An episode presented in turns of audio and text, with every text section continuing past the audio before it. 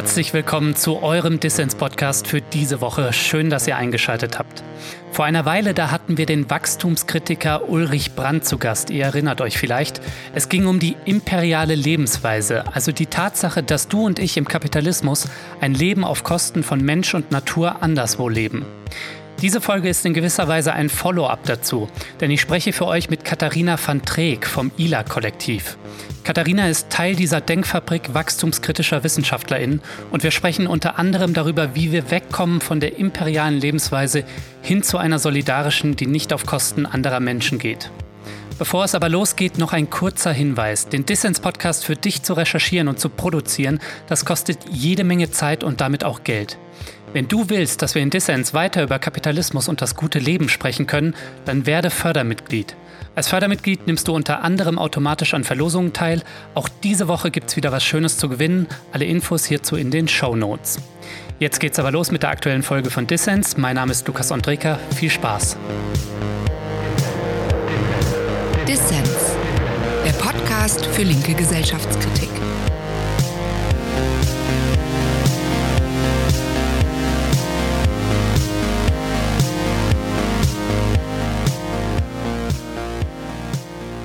Das gute Leben für alle, das fordert ihr im ILA-Kollektiv. Wer das Gute fordert, muss ja auch einen Begriff vom Schlechten haben. Leben wir denn so schlecht in Deutschland? Ja, wir leben leider fast alle oder eigentlich alle die imperiale Lebensweise. Und das ist eine ziemlich schlechte Lebensweise, weil sie halt auf Kosten anderer geht. Auf Kosten anderer Menschen, auf Kosten der Natur, zukünftiger Generationen. Und das ist leider eine schlechte Lebensweise. Mhm. Die imperiale Lebensweise, kannst du das mal genauer beschreiben? Was meint das imperial? Mhm. Also imperial im Kern ist wirklich dieses auf Kosten anderer Leben. Das heißt, wir beuten andere Menschen andere, äh, und die Natur aus und eben diese Ausbeutung ist halt das, was im Kern imperial bezeichnen soll. Und ähm, auch in dem Sinne imperial, weil sie sich halt immer weiter ausbreitet. Also wir kennen diese Lebensweise vor allem bei uns hier im globalen Norden, in Deutschland, aber die breitet sich halt auch immer weiter im globalen Süden, in anderen Ländern, mhm. in den Entwicklungsländern, in den klassischen aus. In dem Sinne halt auch imperial.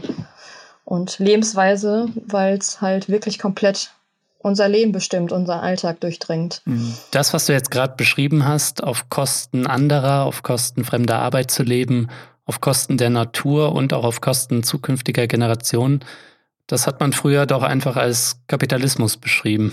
Wieso nutzt ihr den Begriff nicht? Wieso nennt ihr das imperiale Lebensweise und nicht Kapitalismus? Um es einfach noch mal ein bisschen greifbarer zu machen, würde ich sagen. Also Kapitalismus ist so, ah, das ist so das, das System und da lebe ich jetzt halt drin und dann ist das so. Durch diese Bezeichnung imperiale Lebensweise betrifft das mich ja auch direkt. Und das heißt zwar zum einen, dass ich Teil dieser Lebensweise bin und dann auch daran schuld bin, aber andererseits bin ich halt auch gefangen in dieser Lebensweise. Also es geht jetzt nicht nur darum, den Finger auf das Individuum zu zeigen und dann weg vom System, weg vom Kapitalismus, das Individuum ist schuld, sondern dass wir halt alle eingebettet sind in dieser Lebensweise und auch schwer rauskommen. Aber es soll halt auch gleichzeitig zeigen, wir können es auch ändern, indem wir anders handeln. Mhm. Das heißt, das ist nicht nur der Zwang oder zum Teil Zwang, wenn ich das Auto brauche, um irgendwo hinzukommen auf dem Land, aber auch die Zustimmung. Ne? Es lebt sich halt auch einfach gut. Ja mit der imperialen Lebensweise. Ist halt bequem. Also, das ist nicht zu verneinen, dass es natürlich eine sehr bequeme Lebensweise sind, weil wir halt ja auf ganz viele natürliche Ressourcen, Arbeitskräfte, günstige zurückgreifen können. Mhm, aber gleichzeitig ist es eine Lebensweise, die nicht verallgemeinerbar ist. Also wenn alle so leben würden wie wir, dann würde es schon an den natürlichen Grenzen des Planeten scheitern. Aber auch, weil ja die Lebensweise, die wir leben, nur auf Ausbeutung äh, anderer Arbeitskräfte funktioniert. Genau. Also es geht ja nur auf, weil wir halt eben andere Menschen in die Natur ausbeuten. Und wenn das alle machen würden, dann blieb ja keiner mehr, den wir ausbeuten können. Mhm. Deswegen ist sie in dem Sinn halt nicht verallgemeinerbar. Also im ökologischen Sinne, weil würden alle so leben wie wir hier in Deutschland, dann wäre der Planet noch schneller zerstört als das, was wir halt gerade beobachten müssen. Und sozial geht's halt nicht auf, weil wir brauchen halt jemanden, dessen Arbeitskraft wir ausbeuten können. Ja. Das Wissen ist ja bei vielen Leuten da und es wird auch viel und fleißig diskutiert. Mhm. Und es wird viel über Alternativen zum Verbrennungsmotor beispielsweise, der ja schädlich für die Umwelt ist, diskutiert. E-Mobilität ist da so ein Konzept. Und ihr konstatiert trotzdem, dass das alles nur Scheinlösungen sind und dass die uns auch daran hindern, richtig umzustellen. Was meint ihr damit? Eine Scheinlösung ist halt für uns eine Lösung, die eigentlich im Kern nicht verallgemeinerbar. Wenn ich wieder das Beispiel mit dem Auto aufnehme, wenn wir jetzt alle sagen, okay, wir haben halt kein Auto mehr mit Verbrennungsmotor, aber jeder von uns möchte sich jetzt ein E-Auto kaufen, würden das alle Menschen auf dieser Erde machen, wird das auch wiederum nicht aufgehen, weil in den E-Autos ganz viele seltene Erden stecken und Rohstoffe und so viel Rohstoffe gibt die Erde gar nicht her. Solche Lösungen sind einfach nicht verallgemeinerbar und deswegen für uns auch keine wirkliche Lösung, die das Problem an der Wurzel packt. Mhm. Und hinzu kommt ja, dass auch die ganzen sozialen Probleme, die wir sehen, Reichtum auf der einen Seite, Armut auf der anderen Seite zum Beispiel, dass solche Lösungen diese sozialen Probleme auch gar nicht angehen. Deswegen muss halt was gänzlich anderes her. Und diese vermeintlich grünen Lösungen sind gar nicht so toll. Das heißt, grünes Wachstum, das wird ja auch gerade auf der Seite der Linken diskutiert, zum Beispiel im europäischen Kontext mit einem Green New Deal oder in den USA sieht man es auch.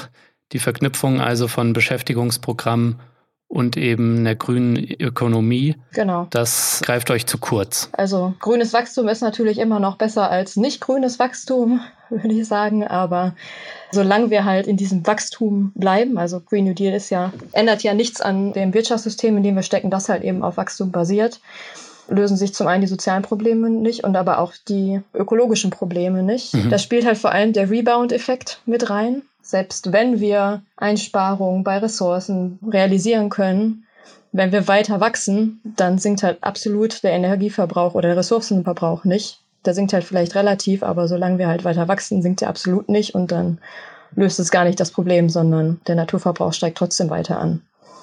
Und in dem Sinne bietet das grünes Wachstum ökologisch auch keine Lösung. Auch wenn da grün im Wort drinsteckt, ist das unserer Meinung nach eher ein irreführendes Wort.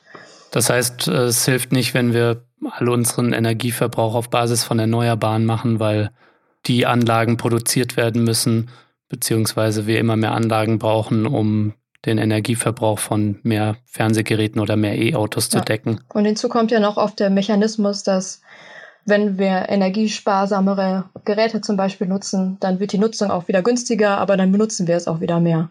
Wenn unser Auto weniger Sprit verbraucht, dann fahren wir vielleicht auch mehr oder dann eine längere Strecke in Urlaub oder öfters mal irgendwie am Wochenende weg und dann benutzen wir am Ende vielleicht doch wieder genauso viel Sprit, obwohl es eigentlich ein energiesparsameres äh, Auto geworden ist. Was ist denn eine Alternative? Ihr umschreibt das ja in eurem Buch, das gute Leben, mit dem Begriff solidarische Lebensweise, die ihr dem Begriff imperiale Lebensweise entgegensetzt. Beschreibt doch mal in groben Konturen, was solidarische Lebensweise meint, bevor wir mhm. ein bisschen mehr ins Detail gehen. Also die solidarische Lebensweise bedeutet halt für uns im Umkehrschluss nicht auf Kosten anderer zu leben. Das heißt, Ziel dieser Lebensweise ist es eigentlich, dass alle Menschen auf unserem Planeten halt ihre Bedürfnisse verwirklichen können, ohne dass es die Umwelt gleichzeitig schädigt. Ne? Weil nur ein Leben, was nicht auf Kosten anderer ist, es kann halt wirklich auch ein solidarisches Leben sein. Mhm. Und im Gegensatz zur imperialen Lebensweise ist dann deswegen auch die solidarische Lebensweise verallgemeinerbar, weil alle Menschen sie leben können. Mhm. Das heißt halt, zum einen, dass wir nur so viele Ressourcen aus der Natur herausnehmen, wie die Natur auch wieder regenerieren kann, zum Beispiel. Und zum anderen heißt es, dass wir halt keine Menschen mehr ausbeuten. Ne? Vor allem im globalen Süden sollte es keine menschenunwürdigen Bedingungen mehr geben, unter denen die Menschen arbeiten müssen. Und nur wenn wir diese sozialen und ökologischen Aspekte berücksichtigen, nur dann ist halt ein gutes Leben für alle möglich und auch für zukünftige Generationen, weil halt auch für die auch noch natürliche Ressourcen übrig bleiben. Mhm. Freiheit ist halt ein wichtiger Wert und jeder und jede sollte natürlich so frei sein, so zu handeln, wie er oder sie das möchte. Aber eben, wo das eigene Handeln die Freiheit anderer Menschen in der Natur einschränkt, verläuft halt eine Grenze. Und diese Grenze ist halt für uns dann wo halt die imperiale Lebensweise beginnt und die solidarische Lebensweise aufhört. Und uns ist halt wichtig, diesen Freiheitsbegriff auch nochmal neu zu prägen. Mhm. Der Freiheitsbegriff, der ja hegemonial ist, ist ja eher einer, der uns als freie Wirtschaftssubjekte begreift. Und wir haben die Freiheit, auf dem Markt miteinander zu interagieren, zu konkurrieren, Verträge zu schließen und unseren Mehrwert, ja, oder unser Kapital zu mehren. Und was euch vorschwebt, das habe ich jetzt eben auch rausgehört, es ein viel weitergehender, positiver Freiheitsbegriff, wo es darum geht, kollektiv auszuhandeln, was Freiheit bedeutet und wie wir nicht auf Kosten anderer Freiheiten leben. Genau. Es wird in unserer Gesellschaft diskutiert, wir sind frei, weiß ich nicht, ein T-Shirt zu kaufen oder mit dem Flieger nach Mallorca zu fliegen. Aber es beutet halt die Natur aus, es schränkt ja die Freiheit anderer Menschen ein. Von daher, wie kann das eigentlich ein Freiheitsbegriff sein. So, also das ist ein Freiheitsbegriff für diejenigen, die privilegiert sind und diese Lebensweise leben können, aber es schränkt halt die Freiheit anderer Menschen ein. Und äh, ja, in diesem Sinne wollen wir den Freiheitsbegriff neu prägen. Aber wo setzt denn eure Kritik an? Geht es da darum, dass ich jetzt persönlich oder die Hörerinnen und Hörer da draußen, dass die sich in ihrem Konsum einschränken?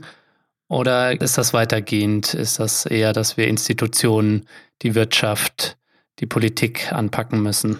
Es geht um alles, was du gerade angesprochen hast. Also das ist auch im Kern dieses Konzepts der solidarischen Lebensweise, aber eben auch der imperialen Lebensweise, dass es halt nicht darum geht, jetzt nur auf das Individuum zu zeigen und ja, jetzt ändere doch mal dein Verhalten und dann äh, ist alles äh, gut oder das ist möglich, sondern wir erkennen halt an, dass wir halt alle gezwungen sind, halt in dieser imperialen Lebensweise zu leben. Und solange wir nicht auch die Institutionen ändern oder die Infrastrukturen, ist halt auch der einzelne Mensch in seinem Handeln einfach eingeschränkt. Also es ist halt wichtig, sowohl äh, einen Wertewandel bei den Individuen hervorzurufen, aber andererseits auch politischen Druck auszuüben, dass sich halt auch Institutionen, Infrastrukturen ändern, damit ein anderes Handeln möglich wird. Mhm. Solange halt es Straßen und Autobahnen gibt und Flughäfen und die Fahrradwege aber in vielen Städten zum Beispiel total schlecht ausgebaut sind, dann möchten wir nicht aufs Individuum zeigen, dass er halt nicht Fahrrad fährt, weil es natürlich den Menschen maximal schwer gemacht wird, anders zu leben leben.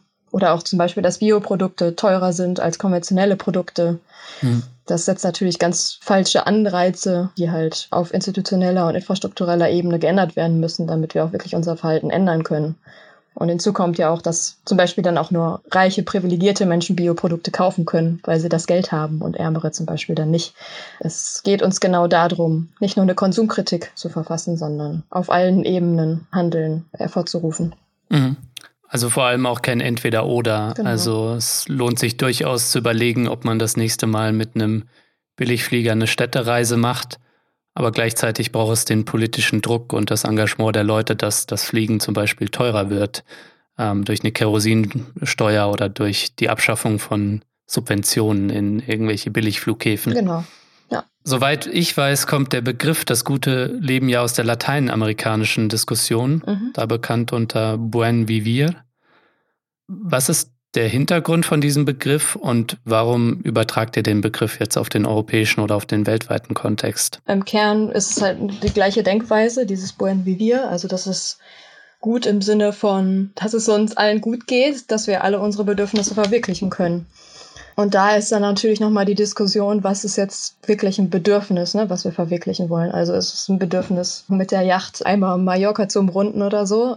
Ist das das gleiche Bedürfnis wie das Bedürfnis zu essen oder zu trinken? Also da, das ist eine Diskussion, die wir auch nochmal anstoßen wollen. Ich meine, der Begriff Bedürfnis ist ja ein umkämpfter Begriff. Also in der Gesellschaft wie der unseren umfasst er viel mehr als jetzt zum Beispiel in der Gesellschaft eines Schwellenlandes oder so. Mhm. Und der Kapitalismus, der kreiert ja auch bestimmte Bedürfnisse. Vor x Jahren gab es noch kein Netflix und kein Spotify. Jetzt ist es da und gehört irgendwie auch dazu. Und wenn es jemand sich vielleicht nicht leisten kann, dann äh, ist er schon eingeschränkt in seiner Teilhabe, könnte man sagen. Oder seht ihr das anders? Müssen wir tatsächlich über absolute Werte und absolute Bedürfnisse wie ein Dach über dem Kopf, wie Nahrung, ja, eine bestimmte Art der Mobilität sprechen. Mhm. Da haben wir tatsächlich im Kollektiv auch viel drüber diskutiert, wie wir jetzt Bedürfnisse für uns definieren wollen und dann halt auch eben das im Buch beschreiben wollen.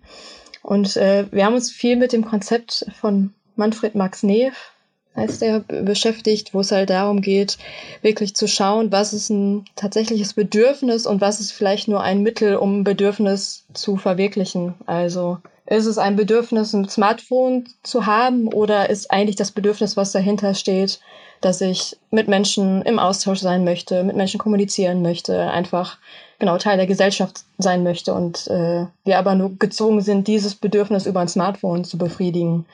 oder Anerkennung ist halt mit, keine Ahnung, schicken Outfit, wird halt heutzutage das Bedürfnis nach Anerkennung verwirklicht. Aber ist es dann wirklich ein Bedürfnis, sich alle paar Wochen ein schönes neues Outfit zu holen oder eigentlich nur, dass ich ja anerkannt werde und wertgeschätzt und geachtet werde?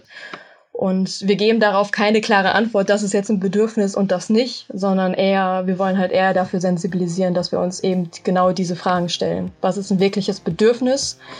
und äh, was ist irgendwie in unserer Gesellschaft so konstruiert, dass wir dieses Bedürfnis nur auf die und die Art und Weise befriedigen können und nicht auf die andere.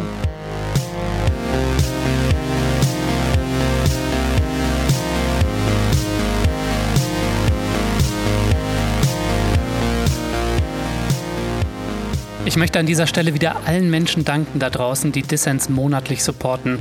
Ihr macht Dissens möglich. Vielen Dank. Damit Dissens aber weiterhin den Finger in die Wunde legen kann, brauchen wir noch mehr Unterstützung. Wenn dir Dissens gefällt und du noch nicht Fördermitglied bist, dann überleg doch, ob du auch mitmachen kannst.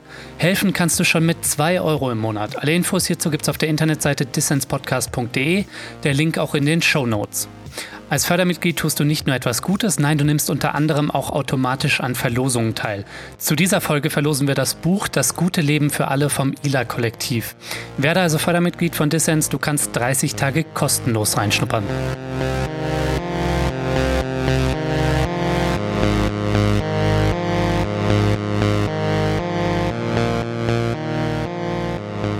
Ihr hört den Dissens-Podcast. Zu Gast ist die Entwicklungsforscherin Katharina van Treek vom ILA-Kollektiv. Katharina, erzähl doch mal, wer seid ihr eigentlich? Wer ist das ILA-Kollektiv und für wen sprecht ihr? Also das ILA-Kollektiv ist eine Gruppe von mittlerweile sind wir 35 junge Wissenschaftlerinnen und Wissenschaftler, die gleichzeitig politisch aktiv sind. Wir kommen aus Gewerkschaften, aus Umwelt-NGOs, aus kleineren äh, feministischen Bewegungen. Und uns ist halt wichtig, Wissenschaft und politischen Aktivismus zusammenzubringen. Mhm. Wir sprechen natürlich in erster Linie erstmal nur für uns, weil wir nur für uns sprechen können. Also uns ist auch klar, dass wir alle natürlich privilegierte Menschen sind in Deutschland, die auch die Möglichkeit haben, über das gute Leben zu sprechen und sich darüber Gedanken zu machen, was natürlich vielen anderen Menschen verwehrt bleibt. Ja. Aber dennoch möchten wir trotzdem mal einen Vorschlag machen, was das gute Leben heißen kann und was an der imperialen Lebensweise zu kritisieren ist. Aber uns ist auch gleichzeitig wichtig zu sagen, dass wir jetzt nicht hier die Weisheit mit Löffeln gefressen haben. Mhm. Also übergreift euch so ein bisschen als eingreifender Think Tank. Ja, vielleicht so ein bisschen so ein Sprachrohr, um die Brücke zwischen Wissenschaft und Politik, Bildungsarbeit und so weiter herzustellen. Mhm. Und wenn ihr sagt, ihr wollt Vorschläge machen, für wo sich unsere Gesellschaft oder unsere Gesellschaften hinentwickeln sollten. An wen richten sich diese Vorschläge? Natürlich in gewisser Weise an alle Leute, die interessiert sind, so wie ich und vielleicht die Hörerinnen und Hörer da draußen. Aber richtet ihr eure Vorschläge auch an bestimmte Parteien oder oder ist das auch ganz allgemein? Also setzt ihr euch auch mit der CDU zusammen? Ähm, generell setzen wir uns mit jedem gerne zusammen und fangen an zu diskutieren, denn nur dann können wir ja eigentlich wirklich was ändern. Wenn wir jetzt nur mit den Leuten sprechen, die unsere Konzepte oder Ideen eh schon gut finden, dann bringt es ja vielleicht nicht so viel. Mhm. Was uns aber vor allem wichtig ist, ist, dass wir nicht nur Leute erreichen, die irgendwie aus der Wissenschaft kommen oder ja in diesem politischen Diskurs so intensiv drinstecken, sondern dass es halt auch so zugänglich formuliert ist, dass es auch Menschen verstehen, die sich vielleicht jetzt noch gar nicht mit solchen Themen auseinandergesetzt haben und sich einfach mal informieren wollen. Mhm, das ist auch etwas, was mir an eurem Buch gefällt und auch überhaupt an der Idee, auch wenn es neue Begriffe einführt. Ähm, man liest kein einziges Mal von so schwammigen Wörtern wie Sozialismus oder Kommunismus bei euch. Weil im Kern seid ihr ja schon in gewisser Weise antikapitalistisch. Ja. Also äh, so versteht ihr euch, glaube ich, auch. Vielleicht kannst du einmal trotzdem sagen, warum ihr diese Begriffe, warum ihr die nicht einsetzt. Demokratischer Sozialismus oder Kommunismus. Liegt es einfach daran, dass sie unzugänglich sind für heutige Generationen? Oder ist euer Programm auch in gewisser Weise agnostischer und ähm, ist nicht so vordefiniert, wie es vielleicht diese Begriffe schon sind? Ja, ich würde sagen, es ist beides. Also zum einen wollen wir halt äh, Leserinnen und Leser nicht abschrecken, wenn wir ja, mit so Schlagwörtern wie Kapitalismus, Kommunismus um uns werfen, sondern eher versuchen zu beschreiben, wofür diese Systeme oder Begriffe ne, oder politischen Konzepte stehen. Mhm. Andererseits geht es aber auch darum, dass wir uns nicht unbedingt dem politischen System zum Beispiel verschreiben wollen, sondern dass es uns eher darum geht, dass wir uns weiter ausprobieren, dass wir immer wieder Systeme oder ja, gesellschaftliche Ideen, wie wir zusammenleben wollen, immer weiter ausprobieren und hinterfragen und dann nicht einfach sagen, ja, hier, das ist das System und nach dem müssen wir jetzt leben. Wir haben uns damit beschäftigt und äh, ja, wir wissen, wie es läuft und jetzt macht das mal sondern dass es darum geht, die Menschen zu ermächtigen, alle möglichen Regeln immer wieder zu hinterfragen. Und das ist der zweite Grund, warum wir uns jetzt nicht noch einem System einfach zuordnen wollen. Mhm. Wenn ihr von der solidarischen Lebensweise sprecht, dann ruft ihr fünf Prinzipien auf. Mhm. Vielleicht kannst du einmal die Begriffe, weil die so zentral sind in eurem Buch und auch zentral für die solidarische Lebensweise, mhm. vielleicht kannst du die einmal noch ein bisschen detaillierter beschreiben. Ja, gern. Genau, also wie du schon sagst, wir wollen jetzt nicht die ultimative Definition liefern, aber wir brauchen natürlich trotzdem Konzepte, Prinzipien, die uns halt eine Orientierung geben, was wir unter dem guten Leben verstehen. Mhm. Und die fünf Prinzipien, die wir halt in unserer kollektiven Arbeit jetzt herausgearbeitet haben, sind zum einen Demokratisierung. Also es geht uns darum, dass alle Menschen, die von einer Entscheidung wirklich betroffen sind, auch die Möglichkeit haben, diese Entscheidung mit zu beeinflussen. Also es geht auch viel weiter als der Demokratiebegriff, den wir vielleicht aus unserem deutschen Parteisystem kennen, dass wir ne, alle paar Jahre mal ein Kreuzchen machen und dann war das unsere demokratische Mitbestimmung, sondern dass wir bei jeder Entscheidung, die uns betrifft, auch die Möglichkeit haben, die aktiv mitzubestimmen, wenn wir das denn wollen. Mhm. Commoning ist das zweite Konzept, das zweite Prinzip. Das heißt für uns halt dieses Konzept aufzubrechen, dass die einen besitzen die, die Firmen oder die Produktion und die, ähm, die Maschinen und die anderen arbeiten dran, sondern dass wir das alles zusammendenken. Also uns gehört allen das Stück Land und wir arbeiten da alle dran und produzieren und arbeiten halt gemeinsam an einer Sache. Mhm. Ähm, bei dem dritten Konzept der Reproduktion ist für uns wichtig zu sagen, dass es nicht in unserer Gesellschaft nur darum geht, immer mehr Güter, Dienstleistungen zu produzieren, sondern dass es auch um unser Miteinander geht, also dass wir uns mhm. miteinander kümmern müssen, dass es uns gut geht, dass es der Umwelt gut geht. Ähm, und das soll dieser Begriff Reproduktion dem Begriff Produktion entgegensetzen.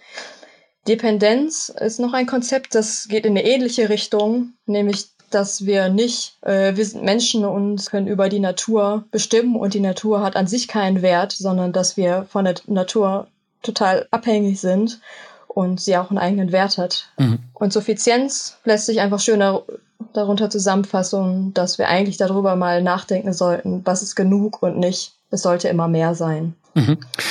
Das sind alles schöne und gute Begriffe, um auch eine Sprache zu finden für verschiedene Projekte, die es ja auch schon gibt, die eine solidarische Lebensweise in der Nische kapitalistischer Produktion quasi vorleben. Vielleicht können wir trotzdem einmal anhand von verschiedener gesellschaftlicher Sphären, die ihr auch in eurem Buch beschreibt, wirklich konkrete Beispiele uns anschauen und schauen, ja, wie lässt es sich denn schon im Hier und Jetzt solidarisch leben und wie können das vielleicht gute Beispiele für die Zukunft sein? Mhm. Die erste Sphäre, und die hast du ja eben auch schon angesprochen mit dem Bereich Reproduktion und der Sorge für andere Menschen und die Umwelt, ist, denke ich mal, die Sorgearbeit, die ja in Zeiten von einem demografischen Wandel auch nicht weniger wird. Gegenwärtig ist ja Erziehung, Pflege und Gesundheit ja vor allem unter dem Druck der Ökonomisierung begriffen. Und vielleicht kannst du mal aufzeigen, was ihr so euch vorstellt, was da Alternativen sein könnten zu, wie wir heute Sorgearbeit und Sorge als Begriff ähm, auffassen. Ja, also es ähm, geht natürlich jetzt gerade akut auch erstmal darum, Sorgearbeit wieder aufzuwerten, also dass Menschen, die in der Pflege, in der Erziehung, im Bildungsbereich, Gesundheitsbereich arbeiten, auch einfach entsprechend entlohnt werden und nicht einfach viel, viel, viel weniger verdienen, als würden sie in der Wirtschaft arbeiten. Mhm. Aber eigentlich geht es uns darum, dass es überhaupt ökonomischen äh, Werten unterworfen ist, diese Arbeit aufzubrechen. Also zum einen zu ermöglichen, dass wir auch Zeit haben, unsere Kinder selbst zu erziehen, unsere Eltern zu pflegen, indem wir halt aus den Zwängen dass wir halt Vollzeit arbeiten müssen und dann halt alles andere hinten runterfällt, mhm. da um Möglichkeiten zu schaffen, dass wir da auch wieder rauskommen. Also auch einen gewissen Zeitwohlstand und auch ein Überdenken von ja, Lohnarbeit und was wirklich auch Leistung in der Gesellschaft ist, nämlich vielleicht auch die Arbeiten, die nicht in auf dem Markt erledigt werden, sondern äh, im privaten Umfeld oder im gemeinschaftlichen Umfeld. Genau. Es gibt genügend Studien, die auch einfach zeigen, dass wenn wir mehr Zeit füreinander haben, dass uns, uns das glücklicher macht. Und es wäre halt schön, wenn wir Lösungen als Gesellschaft entwickeln, die uns halt ermöglichen, aus dieser Vollzeit arbeiten, Struktur und abends sind wir dann gestresst und am Wochenende auch keine Zeit mehr, dass wir da halt einfach rauskommen, um halt genau dafür einfach Zeit zu haben. Ein weiterer Bereich, jetzt haben wir gerade die Sorge angesprochen, ist ähm, Ernährung und Landwirtschaft. Hier ist es ja vor allem geprägt von einer wachstumsorientierten industriellen Produktion, die ja vor allem auch auf Export getrimmt ist. Gibt es da denn konkrete Beispiele und was, was schwebt euch da denn vor? Aber viele konkrete Beispiele. Also was in Deutschland ja immer mehr gibt, ist zum Beispiel die solidarische Landwirtschaft. Mhm. Das beschreibt halt so ein Konzept, dass man beim Bauern oder bei der Bäuerin um die Ecke oder halt außerhalb der Stadt, in der man wohnt, halt Ernteanteile kauft und nicht mehr der Bauer, die Bäuerin das Risiko trägt, wie viel Ernte sie jetzt einfährt, sondern dass man halt dieses Risiko teilt und auch zusammen überlegt, was soll angebaut werden, was möchten wir essen. Mhm. Ähm, und das genau ermöglicht den Austausch mit den Menschen, die direkt unsere Lebensmittel anbauen und gleichzeitig auch einen regionalen Konsum. Das heißt natürlich auch, dass wir dann jetzt nicht mehr andauernd die Avocado oder Mango oder was auch immer essen können, die halt von weit her kommt. Aber vielleicht entdecken wir auch wieder ganz andere neue Lebensmittel, die wir noch nie gegessen haben, so und die aber auch lecker sind. Also das ist so ein ganz interessantes Konzept. Mhm. Und was wir auch total spannend äh, fanden oder finden, ist äh, das Konzept der Permakultur, wo es halt um eine Landwirtschaft geht, ähm, die in sich geschlossen ist. Also die konventionelle Landwirtschaft packt halt an der einen Seite Pestizide rein und laugt die Böden aus und wir kriegen dann eine Zeit lang da schön Lebensmittel raus, aber irgendwann sind die Böden kaputt und dann müssen wir wieder ein neues Stück Wald roden, um an fruchtbaren Boden zu gelangen. Und das Konzept der Permakultur versucht das von Anfang an zu vermeiden. Also das sind schon so zwei Ansätze, wie wir fairer und ökologischer konsumieren können. Mhm. Auch in gewisser Weise weg von der Globalisierung der Nahrungsmittelindustrie oder Produktion hin zu einer Re-Regionalisierung. Ähm, und ihr beschreibt das, glaube ich, mit dem Begriff Ernährungssouveränität, der nicht nur möglicherweise für uns hier gilt, sondern natürlich auch für kleinbäuerliche Strukturen anderswo in der Welt, die hier und da natürlich von europäischen Agrarsubventionen und Exporten kleingewirtschaftet werden. Bedeutet natürlich in einer gewissen Weise Verzicht, weil wir halt eben nicht mehr das exotische Obst für uns jetzt konsumieren können. Aber äh, wir haben ja trotzdem noch, gen noch genug zu essen und das Wichtige ist ja, wenn wir alle regionaler uns ernähren würden, hätten halt alle Menschen genug zu essen. So darum geht's ja. Also wenn ich weiß, dass ich, äh, dass alle Menschen, dass kein Mensch auf dieser Erde mehr hungern muss und ich dafür auf meine Mango verzichte, dann bin ich da sehr fein mit. Okay, du ziehst das echt durch, ja? Bei dir kommt keine Mango und keine Avocado mehr auf den Tisch? Ja, nee, sie kommt ab und zu auf den Tisch. Ja. Gut, da bist du immerhin so ehrlich. Bei mir kommt sie auch ja. noch ab und an auf den Tisch, aber ja. wir haben über Ernährung und Landwirtschaft sowie über die Sorgearbeit gesprochen. Ein wichtiger weiterer Faktor, der unser aller Leben prägt, ist die Mobilität, also wie wir von A nach B kommen. Und unsere Mobilität ist ja zum einen stark vom Individualverkehr geprägt und zum einen stark vom Autoverkehr. Und nicht nur bei uns ist das hoch erstrebenswert, ein Auto zu haben, sondern auch in den aufstrebenden Schwellenländern möchte eine Mittelschicht Autos haben. Und ihr sagt jetzt, okay, das ist echt nicht äh, die Lösung und so kann es nicht gehen. Und wir müssen uns quasi, wenn ich das richtig verstanden habe, komplett vom Autoverkehr verabschieden oder übertreibe ich da jetzt? Nicht komplett. Also es gibt natürlich noch Fälle, wo der Autoverkehr durchaus Sinn macht. Also wenn ich einen Krankenwagen rufe, dann hoffe ich, dass die nicht mit dem Fahrrad kommen, sondern mit dem Auto, damit es schneller geht, damit mir schneller geholfen wird. Also so äh, absolut wollen wir da jetzt nicht sein. Mhm. Aber wir sehen in, vor allem in den Großstädten durchaus die Möglichkeit, super viel halt übers Fahrrad zu regeln oder halt über den öffentlichen Nahverkehr. Ich wohne in Hamburg und damit komme ich ganz gut zurecht, das so zu organisieren. Und klar, wenn ich mal irgendwie was Schweres transportieren muss, dann braucht es vielleicht auch ein Auto, aber das heißt ja nicht, dass jeder ein Auto haben muss. Also da kann man ja vielleicht in der Nachbarschaft sagen, ne, in den drei, vier Straßen gibt's halt fünf Autos, auf die man zurückgreifen kann für den Fall der Fälle. Und dann sind es nur noch fünf Autos und nicht 200 ähm, oder so. Also das äh, kann ja schon eine Lösung sein. Mhm. Auf dem Land oder in den Dörfern ist das natürlich nochmal eine ganz andere Herausforderung. Da können wir jetzt nicht fordern, alle sollen mit dem Fahrrad fahren. Ähm, das gestaltet sich dann natürlich äh, viel schwerer. Aber da kann man halt auch drüber nachdenken, ob man irgendwie mehr über Fahrgemeinschaften ähm, organisieren kann oder ob man einen Schwerpunkt darauf legt, dass halt die wichtigsten Güter, Lebensmittel, dass es die auch einfach in jedem Dorf gibt, dass Leute auch nicht gezwungen sind, immer die nächste Kleinstadt zu fahren, zum Beispiel. Gibt es denn da schon positive Beispiele von Städten? Ich meine, äh, immer mehr Menschen leben in Städten und die Städte sind trotzdem nicht autofrei. Gibt es da schon positive Beispiele, auf die ihr verweisen könnt? Wir nennen in unserem Buch Kopenhagen. Ich war auch letztens selbst mal in Kopenhagen und habe das auch wirklich sehr bewundert. Kommt man von Hamburg ganz gut mit dem Zug hin, das ist ganz schön. Muss man auch nicht hinfliegen. Mhm. Und da ist tatsächlich so, dass auf Großteil der Straßen fahren einfach keine Autos mehr, sondern da wurde halt Platz gemacht, damit Menschen Fahrrad fahren können. Mhm. Cafés haben da Platz, wieder ihre Tische und Stühle ein bisschen mehr auszubreiten. Und das war echt eine ganz, ganz andere Atmosphäre, einfach weil es viel ruhiger war und es wären Fahrradautobahnen, nennen die sich gebaut, dass man auch nicht mehr an jeder Ampel anhalten muss, sondern dass man sogar tatsächlich mit dem Fahrrad schneller unterwegs ist, weil man über andere Straßen drüber fahren kann oder drunter fahren kann. Und da klappt das ganz gut. Aber was uns das auch gezeigt hat, also in Kopenhagen ist halt die Infrastruktur jetzt so super gut, dass auch einfach fast alle Menschen, ich habe jetzt gerade nicht die Zahl genau im Kopf, aber ich glaube, zwei Drittel aller Wege oder noch mehr wirklich auch mit dem Fahrrad gemacht werden in Kopenhagen, eben weil die Infrastruktur so gut ist. Und das zeigt halt uns auch nochmal, wie wichtig es ist, Infrastrukturen zu ändern. Weil dann fangen Menschen an, auch wirklich ihr Verhalten zu ändern. Mhm. Das heißt einfach, das Faktum besiegt dann vielleicht auch die Frage, ist das moralisch oder nicht, ne? Oder genau. andersrum, es hilft wenig zu moralisieren, wenn am Ende die Infrastruktur nicht stimmt. Also Kopenhagen ist halt mittlerweile bequemer, wahrscheinlich mit dem Fahrrad zu fahren als mit dem Auto und dann machen es auch einfach die meisten. Ja.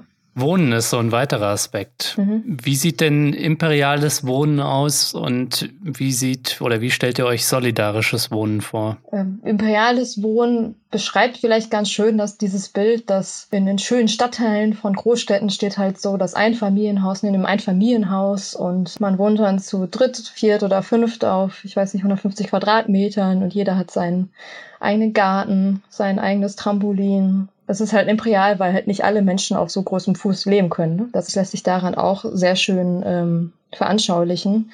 Und solidarisches Wohnen heißt dann für uns wieder mehr gemeinschaftlich zu wohnen. Also das heißt jetzt nicht, dass persönlich wäre mir das auch zu viel, wenn ich jetzt mit ganz vielen Menschen das Bad teilen müsste oder die Küche. Aber es gibt halt gewisse Gemeinschaftsflächen, wo wir vielleicht froh sind, dass dass wir sie teilen können. So, also. Das heißt, wir müssen uns nicht alle irgendwie in Kommunen zerfleischen, aber also wir dürfen in unseren, unsere Privatsphäre haben, aber dann äh, möglichst irgendwie noch Gemeinschaftsbereiche. Genau, also ich brauche jetzt keinen eigenen Garten. Ich finde es äh, auch schöner, wenn ich in den Garten gehe und da sind noch andere Menschen, mit denen ich quatschen kann. Und es gibt halt viele Räumlichkeiten, die benutze ich so selten, dass ich sie mir auch gut mit anderen Menschen teilen kann. So und ich brauche auch nicht unbedingt alleine 40 Quadratmeter oder zu zweit 80 Quadratmeter, sondern da kann man sich durchaus einschränken. Aber ich glaube auch schon, also das kenne ich zumindest von mir auch, dass ich meine Privatsphäre brauche. Und das heißt, ähm, ich brauche mein, mein eigenes Bad oder mit meinem Partner oder meiner Familie mein Bad. Aber darüber hinaus teile ich gerne gemeinschaftliche Flächen. Und ich glaube, das ist auch sogar vielleicht ein spaßigeres Leben, weil ich halt immer Menschen um mich herum habe. Man kann viel besser Dinge teilen. Also ich habe vielleicht kein Trampolin für mein Kind, aber die anderen, die über mir wohnen und dann hat mein Kind auch ein Trampolin und noch vielleicht das andere Kind von nebenan, mit dem es spielen kann und ähm, mhm. das ist doch eine ganz schöne Vorstellung als ja alleine in so einem Einfamilienhaus zu wohnen. Ja. Neben der Frage, wie wir wohnen, ob äh, in der Kernfamilie oder in einem erweiterten Kreis, ist Wohnen ja auch eine soziale Frage. Ähm, wir erleben gerade in den Städten Kostenexplosionen der Mieten, viel Verdrängung. Was schweben euch da für solidarische Alternativen vor? Ja, wir müssen die Stadt auch wieder ganz anders denken, also viel integrativer. Also im Moment ist es ja einfach so, dass es ein paar reiche Viertel gibt, wo Menschen Platz haben und äh, in anderen Vierteln staut sich's. Da gibt's Plattenbauten und keine schöne Infrastruktur. Mhm. Also es geht zum einen darum, es einfach wieder viel, viel mehr zu durchmischen. Und auch gerade weil in Städten der Platz begrenzt ist, mehr Platz wieder für die Öffentlichkeit freizumachen. Also statt privater Garten lieber eine schöne Parkanlage oder ein Spielplatz oder mhm. ich weiß nicht, Möglichkeiten, wo man sich zum Grillen treffen kann oder so. Also damit halt alle Menschen auch wirklich die Möglichkeit haben, Grünflächen zu nutzen. Und das geht halt nur, wenn wir mhm. private Flächen auch wieder frei machen für die Gemeinschaft. Lass uns noch abschließend über Gebrauchsgüter sprechen. Du hast vorhin schon das Thema Suffizienz angesprochen. Ich glaube, wir kennen das alle, dass wir vielleicht, wenn wir mal irgendwie auch unglücklich sind, aus Frust uns mal irgendwie was Schönes kaufen. Ähm, ihr dagegen, glaube ich, ihr schreibt dann eher, wieso nicht schön teilen und sich mal was Schönes teilen äh, und wegkommen von der Besitzlogik hin zur Sharing-Logik. Wie müssen wir, was die Produktion und die Konsumption von Gütern angeht, wie müssen wir da umdenken? Da gibt es echt ganz viele Aspekte. Also zum einen ist natürlich wichtig, die Dinge, die neu produziert werden, dass sie halt unter fairen und, und ökologischen Bedingungen produziert werden. Aber zentral ist halt einfach, dass nicht mehr so viele Dinge produziert werden.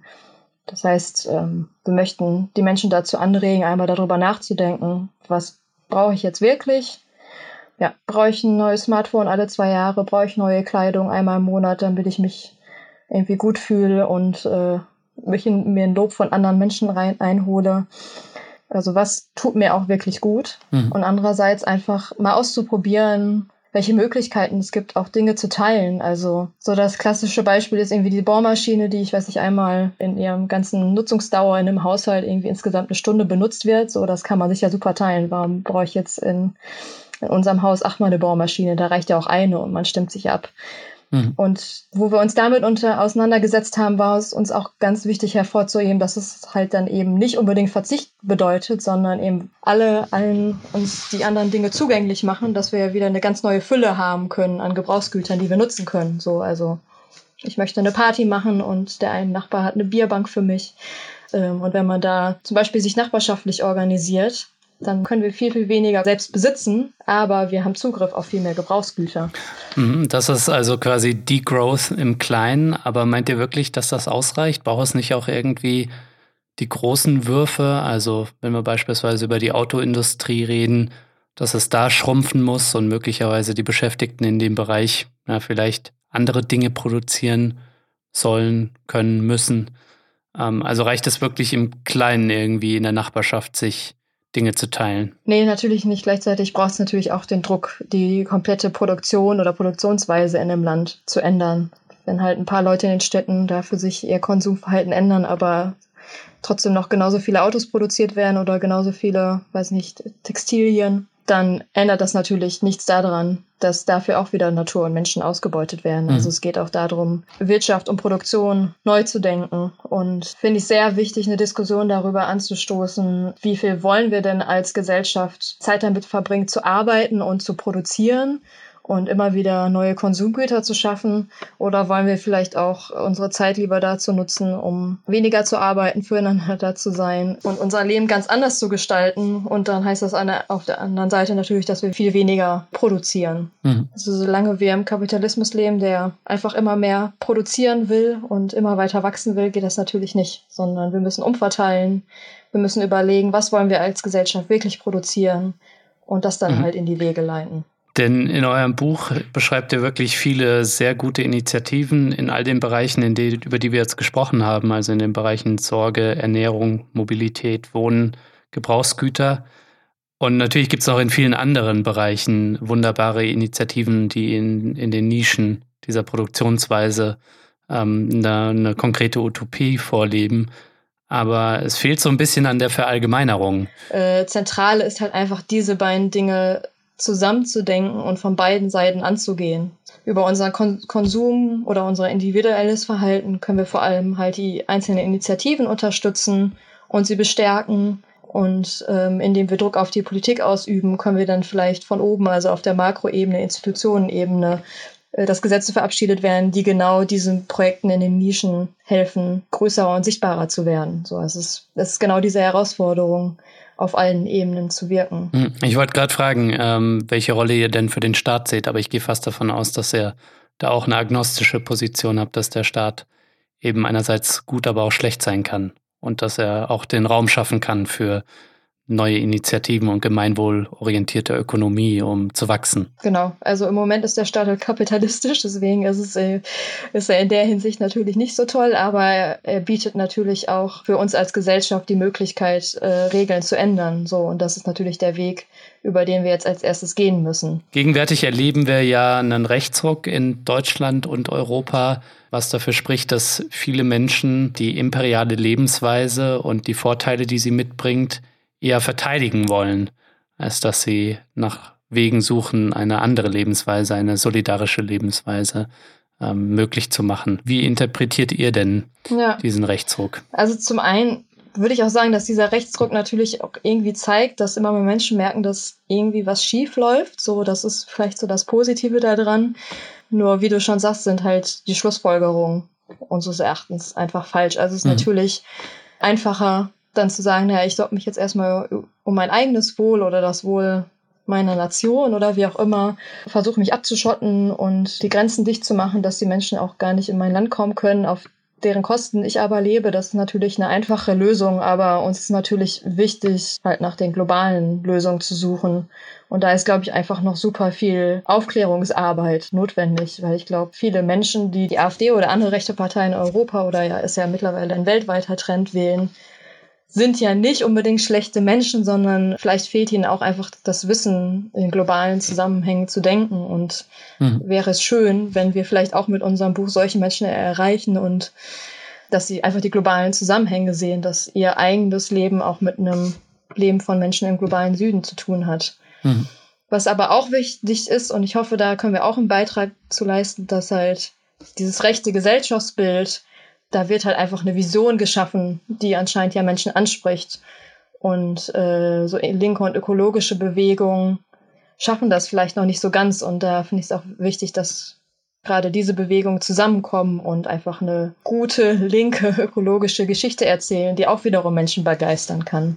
Und so vielleicht auch dem Rechtsruck was Gutes entgegenzustellen. Vielen Dank fürs Gespräch. Danke dir.